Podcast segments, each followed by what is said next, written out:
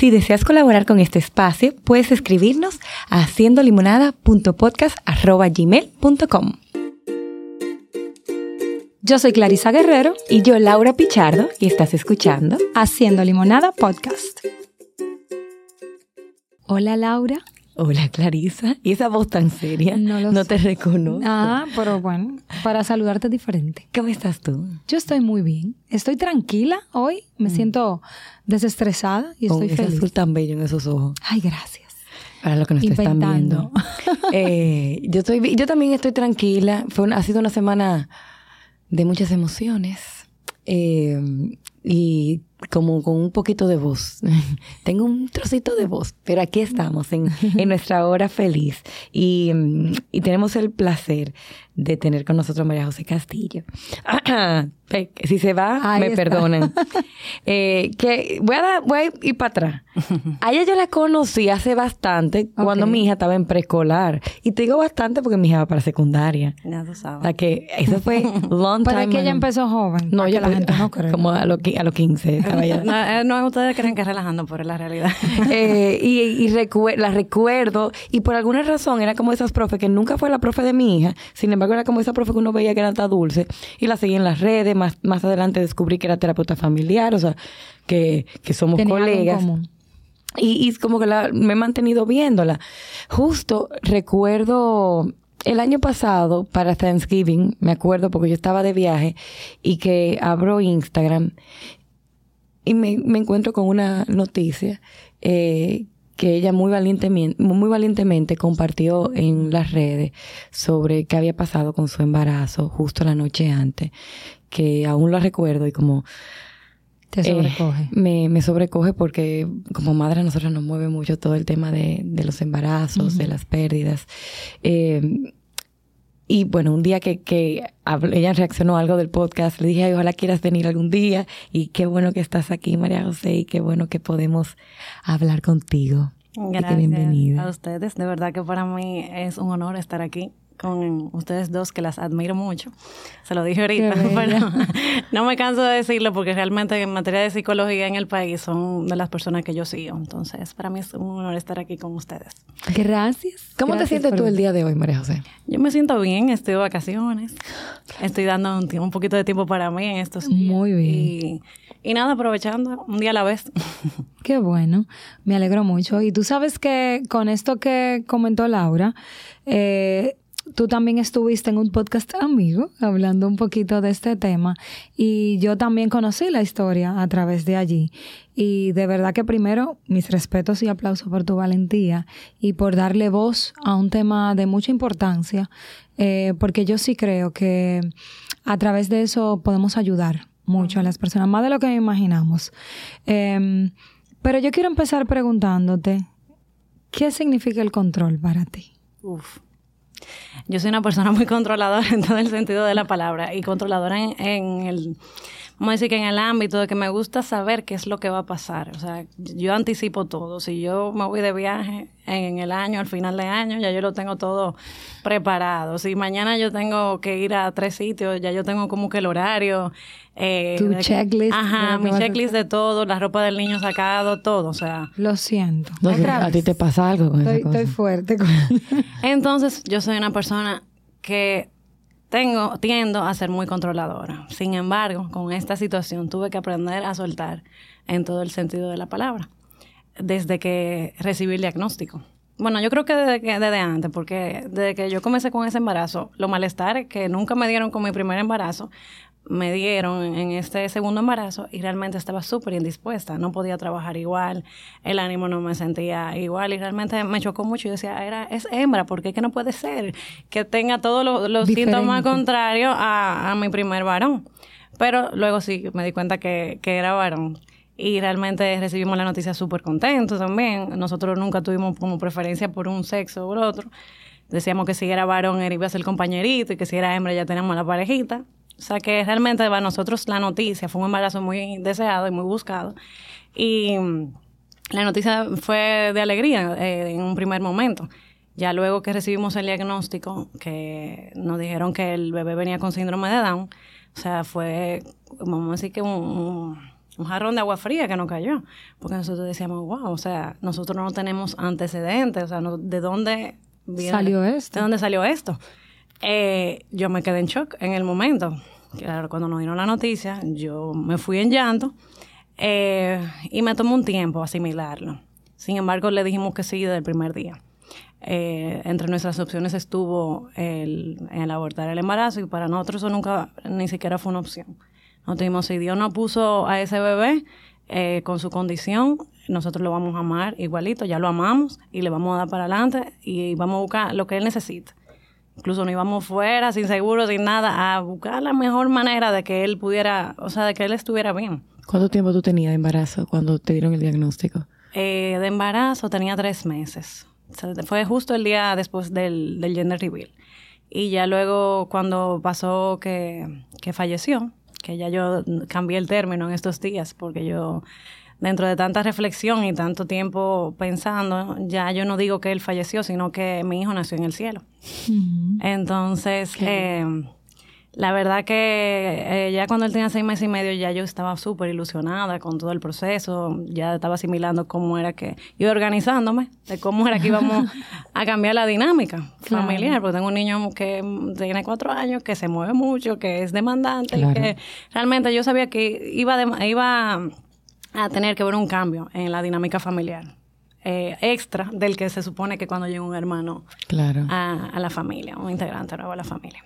Entonces luego le llega a ustedes el diagnóstico cuando tú tienes seis meses y medio. No, no, no digo, perdón. Tres meses. Perdón, perdón, sí. Que tu hijo nace en el cielo. Ajá. Cuando tú tienes seis meses y medio. Exactamente. Eh, algo que sí yo digo que, que, de las cosas que más me marcaron fue que cuando yo recibí el diagnóstico yo no tenía información. O sea, aparte de la que me dio el médico sonografista, que lo agradezco, lo amo, eh, y fue como la persona que me orientó en todo el proceso. Eh, realmente yo no tenía información. Yo me recuerdo esa noche, yo me entré en internet y siendo fundaciones, siendo eh, lugares que trabajaran con niños con síndrome de Down, los busqué todos. Aquí sí encontré a Rosa Mari, eh, me hablé con ella, hablamos con ella. Muy querida para eh, Fue realmente un gran apoyo en el proceso porque nos aclaró muchísimas dudas, de las cuales me, me daba mucha ansiedad, porque sobre todo la falta de información te da ansiedad, porque tú no sabes claro. a lo que tú te vas a enfrentar y tampoco que tú no, o sea, hasta que el bebé no naciera, nosotros no sabíamos cuáles eran las condiciones que realmente iba a presentar. Y Rosa Mari nos ayudó mucho realmente y, nos eh, canalizó un poco ese miedo que, teníamos como padres. Claro. Y ya luego, entonces, eh, día a día era que uno iba viendo cómo se iba a manejar y ya cuando yo voy fuera a hacerme mi chequeo, antes del día de irme fuera, lo chequearon en su sonografía y estaba todo súper bien y me dijeron que tenía un buen pronóstico porque el niño tenía, o sea, a nivel de su corazón estaba perfecto.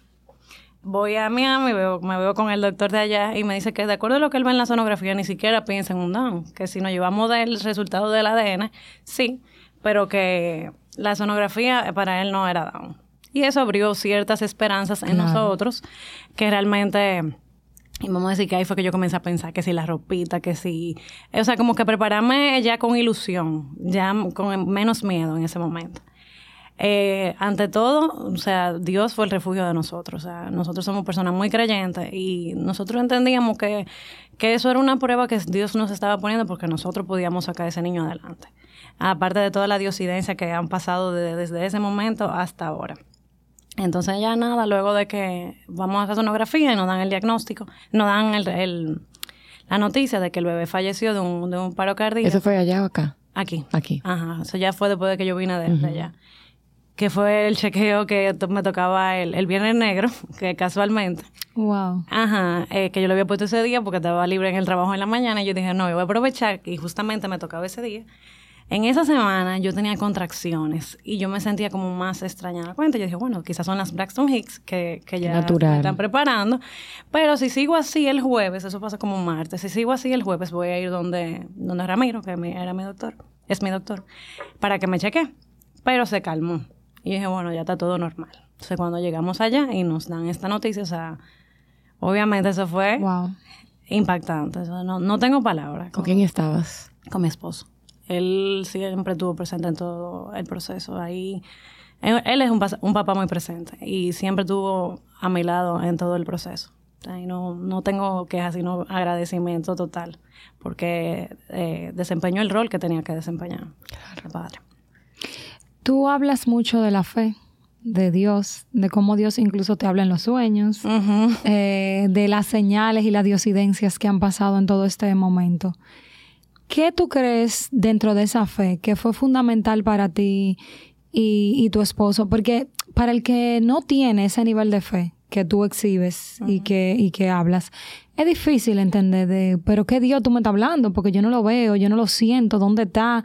Eh, ¿Cómo tú me puedes decir a mí que esto era algo que un aprendizaje? O sea, las personas pueden cuestionar desde el no tener esa fe y no saber.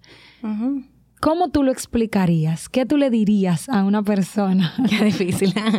yo siempre me pregunto lo mismo, porque yo digo, contra, ¿cómo una persona que no tiene fe, que no tiene una creencia, puede atravesar una situación así. O también a veces me pregunto, una persona que no tenga un primer hijo y que le pase esta situación, ¿cómo va a vivir ese duelo? O sea, ¿de dónde va a sacar de abajo? Porque realmente para mí, mis dos pilares para, para yo tirar para adelante, para yo ser resiliente, fueron Dios y mi hijo. O sea, yo no, no era que yo decía que yo no me podía caer, porque claro que me caí, claro que o sea, es un duelo, tú pierdes un hijo, eso es lo más grande que yo, por lo menos que a mí me ha pasado. Pero realmente, el yo tener a Dios y tener a mi hijo ahí me hacían levantarme. O sea, yo me recuerdo los primeros días de, de la cesárea, que yo estaba súper adolorida física y emocionalmente, porque entonces para colmo no tenía el bebé, y que mi hijo se iba al colegio, y hasta que él no llegaba, yo no paraba de llorar.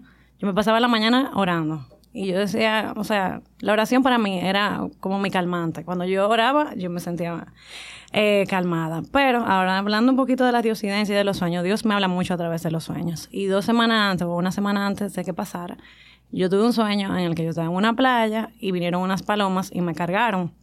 Eran una manada de palomas grandísimas y me cargaron y me y yo le decía a la persona que estaba conmigo, ¿por qué me cargan a mí? Y, y me dijo, no, porque tú estás embarazada. Y me llevaron al cielo y me enseñaron como el, el panorama completo. Yo, yo decía que ese era el infinito que yo estaba viendo en ese momento. Y luego veo que las palomas como que me danzan y me bajan con mucha delicadeza. Y yo dije, cuidado, que yo estoy embarazada. Y ella como que me, me pusieron ahí. Luego de mucho tiempo, ese día yo me desperté y le dije a mi esposo, yo no sé qué significa este sueño, pero tiene que ver con Dios y tiene que ver con el bebé. Y yo no sé qué es, pero algo es. Y nada, seguí orando en esos días y ya luego pasó lo que pasó. Cuando me pasaron lo que, o sea, me dieron esa noticia, lo primero que yo recordé fue ese momento, o sea, ese sueño. Y yo dije, o sea, papá Dios me estaba preparando para eso que venía. Que mi hijo pertenece al cielo, o sea, mi hijo no pertenecía a la tierra, sino al cielo. Y realmente yo conecté una cosa con otra. Quizá una persona no creyente decir, ah, esas son cosas que pasan, que son coincidencias, eso no tiene nada que ver, pero yo lo vivo así. Y prefiero vivirlo así. Claro. Porque es la forma de que yo he sentido paz en este proceso. Claro. No, y escuchándolo, es la forma que tú conectas con la paz. Algo que hemos hablado mucho y con varios invitados es que esa, esa fe en, en la divinidad, en Dios, esta, este sentido de trascendencia, que hay algo mayor que yo, que me sostiene y que me ayuda a atravesar la dificultad, eh, me permite transitar por el dolor y no perderme en el vacío. Claro, es así. Y, tú, yo me pregunto, tú tuviste un corto tiempo, digamos, entre comillas, aunque sigues teniendo contacto con el síndrome de Down, un diagnóstico que te dan con tu hijo en, embarazada, em, tal vez otras condiciones que empezaste a mirar, porque uno se pone como que eso lente que agrandan más lo que uno está viviendo. ¿Qué te quedó de, de esos niños, de la condición? Eh, ¿Hay algo que tú hayas tú puedes decir yo aprendí o yo pude ver en este tiempo? Mira, cuando me dieron el diagnóstico, el otro día voy a trabajar, yo trabajo en, yo soy psicóloga de la Federación de Boliche y fui a la bolera y casualmente ahí había una, una liga de niños con, con diferentes condiciones, pero donde ven que hay mucha diferencia. Dios, te lo ahí. eh, casualmente había muchísimos niños con síndrome de Down y yo curiosa me acerco a ver cómo funcionan porque yo decía, contrale, o sea, ¿qué tanto va a necesitar ese niño de mí? ¿O qué va a pasar el día que su papá y yo no estemos? O sea, ¿cómo, cómo puede ese niño ser independiente sin necesitar una persona, quizá un cuidador al lado? Y realmente, me iba a una señora y la señora me dijo, o sea, ella me dijo, mira, eso es la mayor bendición que te puede pasar. Mi hijo es súper funcional, mi hijo trabaja, mira cómo él está jugando, ha ido a la Olimpiada fuera, o sea, y yo decía, contra, mira qué bonito que ellos han avanzado tanto, porque cuando yo estaba chiquita, que yo los veía, o sea, eran personas que eran totalmente, o sea, la primero la, las apartaban de la sociedad y no funcionaban para nada. O sea, yo me recuerdo de una que yo conocía eh, cercana a la familia y ella se pasaba la tarde eh, viendo televisión y consumiendo cosas que no debía consumir. Ella me hace refresco rojo y bicocho que no, que no los ayudan en su claro. Y yo tenía como que el temor de que fuese así. Entonces, también hablando con Rosamari me di cuenta que aquí en este país han avanzado mucho en el tema, muchísimo. También me acerqué a la, a la fundación, a Quererme Como Soy, fui a un concierto y, y los vi y compartí con ellos. O sea, yo, yo traté de acercarme para ir haciéndome la idea de lo que iba a pasar. Eh, yo no estoy preparada todavía para trabajar con, con niños con síndrome de Down. Eh, me recuerdo que la enfermera que me quiso los puntos me dijo, tú todavía no sabes qué, cuál es el propósito de esto. Esto te pasó y tú puedes entender que es por algo, pero todavía en varios años es que tú te vas a dar cuenta de, de lo que es. Qué linda. Sí, y yo le dije, wow, o sea, no lo, no lo había pensado así, porque yo estaba como en modo automático todavía en esos días. Y ahora yo me doy cuenta que realmente yo no estoy preparada para trabajar todavía con síndrome de Down porque me remueve mucho y todavía estoy en un proceso de duelo que tengo que seguir trabajando. Pero en algo que sí estoy ya eh, involucrándome es con la psicología perinatal y es una certificación eh, porque me gustaría poder acompañar a personas que reciben un diagnóstico. Porque ahí fue que yo sentí más soledad en todo el proceso. Cuando yo recibí el diagnóstico y yo no tenía orientación, o sea, yo necesitaba información y esa necesidad de información no por ningún lado fue, fue suplida a menos que yo me entrara en Google y tú misma que no tal vez. y que no, era no, hay, un sistema que vamos si te acoge acoge a la mamá y, tú lo vas diciendo y, lo piensas o sea eh, para una mujer que está embarazada vamos, para una persona en cualquier momento de la vida, pero más cuando tú estás embarazada, que, de por sí, que por sí tú estás sumamente vulnerable, que tú no sabes, o sea, no es lo mismo, bueno, el niño está aquí, déjame ver, es que no sé qué es lo que viene, y me están diciendo de algo que puede venir, el no tener un sistema que te acoge, que te acompaña, que te brinda de una vez la información, se siente muy solo. Yo me sentí súper sola, y realmente las mujeres... Eh, ya de por sí, nuestra mente va a millón. Claro. Sí. Entonces yo venía y le compartía a mi esposo, yo, mira, tengo tal pregunta, y me, me decía, ponte positiva, ponte positiva, no piensa en eso. Y yo, pero ¿cómo que yo no voy a pensar en eso si es algo que lo tengo eh, 24/7? O sea, yo entiendo que yo comencé a hacer un duelo desde el embarazo. Claro. Me deprimí mucho. Yo incluso antes de quedar embarazada, de mi primer embarazo, decía que yo nunca me quería hacer una prueba genética porque yo decía que si yo recibía un diagnóstico, yo sabía cómo me iba a poner. Y realmente fue muy duro para mí. Y el no tener esa información a mí me afectó mucho, mucho. Y en el momento que también me dan la noticia, sentí que me faltó información. Eh, o sea, de cuando ya, ya él... ¿Quién te da la noticia? Me la da Ramiro en la sonografía. Eh, me dice que si yo tenía, o sea, si yo había sentido al bebé en los días antes, yo digo, bueno, hace tres días tenía muchísimas contracciones, pero se calmó. Y él nos dijo ahí que, que falleció, que el corazón dejó de latir. Entonces mi esposo se queda, se pone grave. Yo nunca lo había visto así. Y en ese momento yo me contuve como por él. Pero entonces vino la culpa, la famosa culpa. Y yo me levanto, o sea, me siento y le digo, Ramiro, fue mi culpa. O sea, fue, o sea, yo pensé que fue mi culpa por yo no haber ido a, a la sonografía antes de tiempo. O sea, cuando me cuando tenía la contracción me dijo, para nada. O sea, ustedes fueron los mejores papás que ese niño pudo tener del día uno. Ustedes dijeron que sí. Ustedes hicieron todo lo que, o sea, más de lo que, que se pudo haber hecho. Y eso a mí me dio tranquilidad. Pero la culpa todavía me seguía trabajando. Y mientras yo fui pasando el proceso, eh, recuerdo que volví al ginecólogo, ahí hice muchísimas preguntas que me vinieron en el camino. Y ya cuando ya tuve todas esas respuestas, comencé a sanar. Pero fue un proceso, y es un proceso todavía.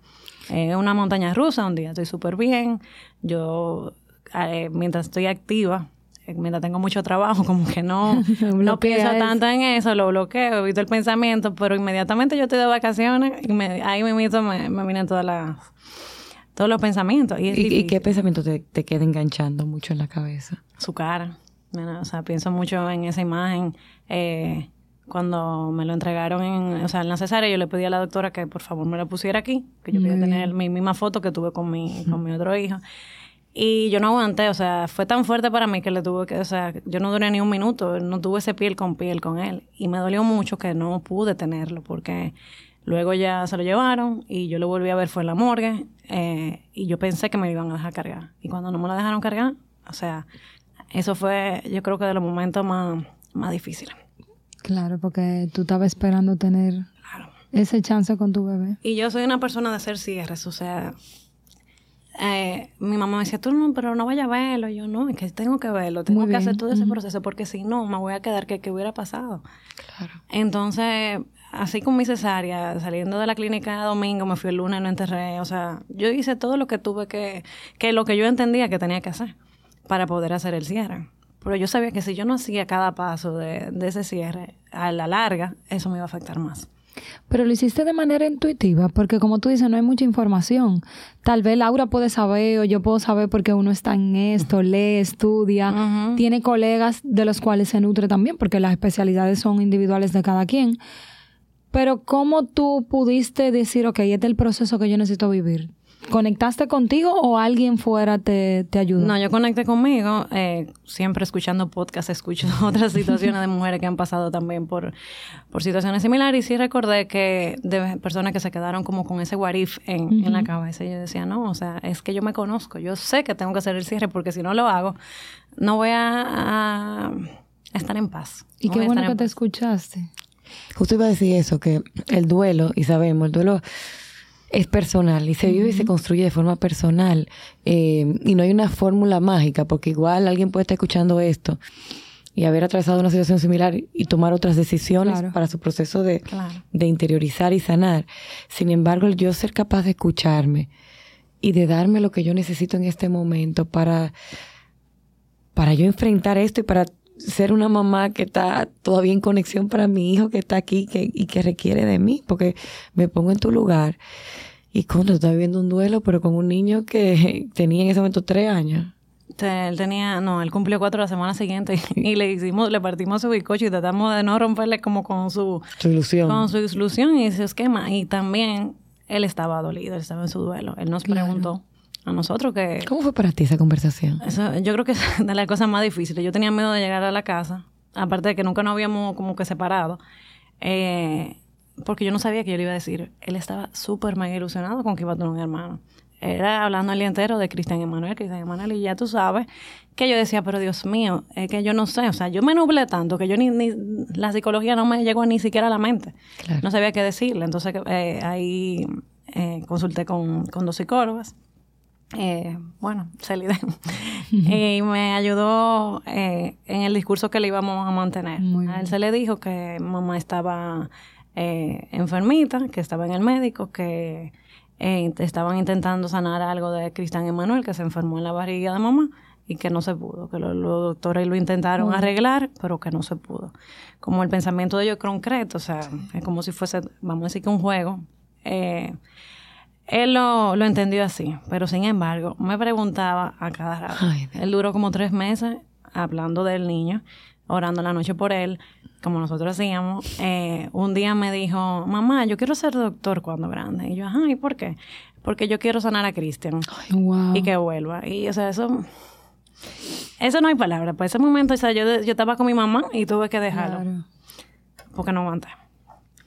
Entonces, eh, nada, o sea, Qué niño, pero qué niño más, más sensible, más lindo. Súper. Ese niño, ah, o sea, la nobleza de él y la sensibilidad y las emociones de él son, son preciosas. Y tú como mamá lidiar con todo esto, o sea, contenerlo a él en un momento en que era difícil para ti estar contenida. y, y viene a mi cabeza el tratar, es imposible realmente en una situación así, pero el tratar ponerme en tu lugar y pensar que tú todavía estás en ese proceso de de estoy asimilando este diagnóstico y luego llega el golpe más grande, que es ya no hay diagnóstico porque ya el bebé no va a estar aquí. ¿Cómo se procesa todo esto al mismo tiempo? Como no termino de cerrar un ciclo, inicia otro. Y sin embargo, de verdad suena raro. Yo sé que va a sonar súper raro aquí, pero yo sé que mucha gente me va a entender te felicito porque te veo viviendo tu dolor. O sea, como tú no estás tapando esto no lo con esconde, nada, no lo no escondes, esconde. tú lo estás viviendo. Y eso es parte de ese proceso. Pero ¿cómo una persona puede elaborar esto cuando pasa una cosa detrás de la otra? Bueno, primero yendo a terapia. yendo a terapia, porque realmente eso fue lo primero que yo hice. Yo fui con, eh, a la semana, estaba yo con una terapeuta que me estaba acompañando en ese proceso. Y a mí me ha ayudado mucho a hablar. O sea, realmente yo soy una persona muy transparente. En ese proceso no se le dijo casi a nadie que estábamos pasando por eso. Y eso me, me lastimó mucho. Porque yo no, yo no sé ocultar cosas. Sea, yo para mí. O sea, por eso fue que el día que pasó, o sea, me hicieron la cesárea viernes en la noche y el sábado en la mañana lo primero que hice fue escribir. Porque yo necesitaba desahogarme. Yo no podía, o sea, ya. Yo sentía que era, eh, aparte de. Demasiado. Yo estaba demas- conteniéndome demasiado, me dolía esa contención demasiado. Y luego de ahí yo sentí como que yo, uf, ya, ya me liberé. Algo importante que se me olvidó decir ahorita, que cuando yo tuve el sueño, yo le dije a papá Dios, mira papá Dios, yo no sé qué va a pasar con Cristian Emanuel, yo no sé qué va a pasar conmigo, no sé qué va a pasar con mis- mi, hijo ni con mi esposo, pero yo te voy a pedir que si Cristian Emanuel va a venir a sufrir aquí y va a haber que operarlo y va, va a pasar algo, ah, o sea, luego que puede desencadenar en que él fallezca y José Manuel lo tiene que ver y después no esté. Yo te pido que tú hagas tu voluntad porque yo no, yo puedo aguantar muchas cosas, pero yo no puedo ver a mis hijos sufrir. Y luego de eso fue que pasó eso. Entonces, Wow. yo me, yo sentía como que era una oración contestada. A pesar de mi dolor, a pesar de, de todo, pero yo siento que Dios fue súper noble conmigo y con mi familia. Porque evitó quizá un sufrimiento a largo plazo. Y tú me preguntas, o sea, puede sonar egoísta, pero tú me preguntas, ¿tú si tú pudieras tener a tu hijo aquí hoy, tú lo, lo tuvieras, yo lo tuviera feliz y lo estuviera cuidando con todo el amor del mundo y dándole, vamos a decir que el 300% si pudiese. Pero hay que aceptar la voluntad de Dios. O hay que, hay, hay que aceptar la vida como es. De- Depende si tú crees o no crees, pero hay que aceptar las cosas como son. Y hay cosas que uno no puede controlar. Y esa fue una de esas. Y esa fue, yo creo que, vamos a decir que una de las mayores enseñanzas que yo tuve en este, en este proceso. Tú sabes que escuchándote ahora, eh, pienso que este episodio muchas personas necesitan compartirlo Sí. con otras que a veces, y lo hemos hablado, el que a veces decimos si la vida es justa, injusta, que a la gente buena le pasa cosas malas, y la vida es, y la vida sucede, y no hay ningún control. Sin embargo, cómo yo decido ver lo que me sucede y qué hacer con eso, es el, el elemento que hace la diferencia. Porque esta historia construida de una persona que no tiene ninguna fe, esta historia construida de una persona que no tiene, que no conecta con, esto tiene un para qué. Es una historia que probablemente fuera otra invitada. Además, no pudiera estar aquí porque el dolor lo estuviera consumiendo bastante y estuviera rabiosa en el día a día. Y fíjate que tú no has negado que transitas por todas esas emociones y que, y que estás lidiando con esas emociones, pero te das el permiso de ver que hay un poder superior que, que, tiene, que tiene el control. que tiene el control y realmente nosotros no tenemos el control de lo que va a pasar. Nosotros, hay días, por ejemplo, yo me río el otro día que, que me dice mi esposo, no, porque esa gente no debieron haberse ido en el, en el Titán para, para abajo del agua, buscarse un problema, uno no sabe, la gente se inventa. Y yo, oye, es que cada quien viene con su día y uno no puede Así controlar. Hay muchas cosas que uno no puede controlar. Yo puedo salir de mi casa y manejando lento y puede venir un carro y me, y me lleva. O sea, uno tiene que estar aquí preparado para lo que sea y no quedarse con nada adentro. O sea, yo trato todos los días de decirle a mi ser querido que yo lo amo. Si no me trato de dormir con nadie molesto, porque yo no me quiero quedar como con, con nada pendiente. Y eso es una de las enseñanzas que yo he tenido. Eh, con Cristian Emanuel también. Nosotros elegimos el segundo nombre, eh, Emanuel, porque significaba Dios, con nosotros. Y en la misa que nosotros le hicimos de ángeles luego, yo hago un, recordatorio muy bonito, escrito todo por mí, y le puse Dios con nosotros. Y casualmente ese día la palabra hablaba de, de por qué Dios, o sea, por qué se había elegido Emmanuel, Dios con nosotros. Y yo ahí, eso fue, eso me, yo me puse grave. Y el padre comenzó ahí a hablar de Emmanuel, Emmanuel, Emmanuel, Emmanuel. Y yo decía, pero es que el padre no sabe que el niño se llama Cristian Emmanuel. Yo no conozco a este padre. Y, o sea, eso era otra confirmación que yo tenía de papá Dios. Entonces Dios ha sido muy bueno conmigo porque yo soy una persona muy ansiosa y siempre me ha dado respuestas. Entonces, para mí eso ha sido valioso. Y la que no me han dado, yo la busco. Porque yo no me puedo quedar quieta, o sea, yo no me puedo quedar con duda.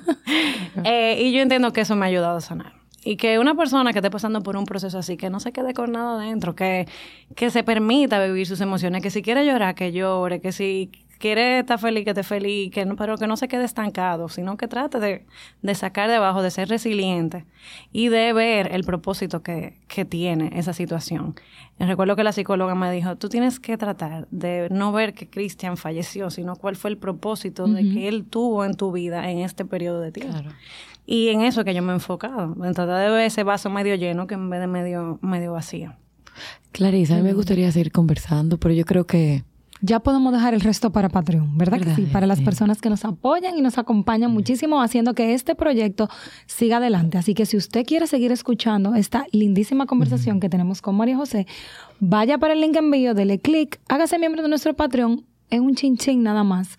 Y usted va a recibir bastante porque recibe todos nuestros episodios completos, puede ver el video, tiene todo el contenido ahí para verlo y reverlo cada vez que usted quiera, así que vaya corriendo hasta allá. Y también sigan en María José como arroba María, María Castillo No, no, MS María Castillonín, que es ah, el personaje. MS eh, María, María Castillonín. Miss María Castillonín. Así que ya saben que ahí pueden seguirla y también vamos a trabajar para que se lance. pronto. Que me lance más. Pronto otro perfil más activo de la terapeuta. Así que ya saben, sigan con nosotros desde el Patreon.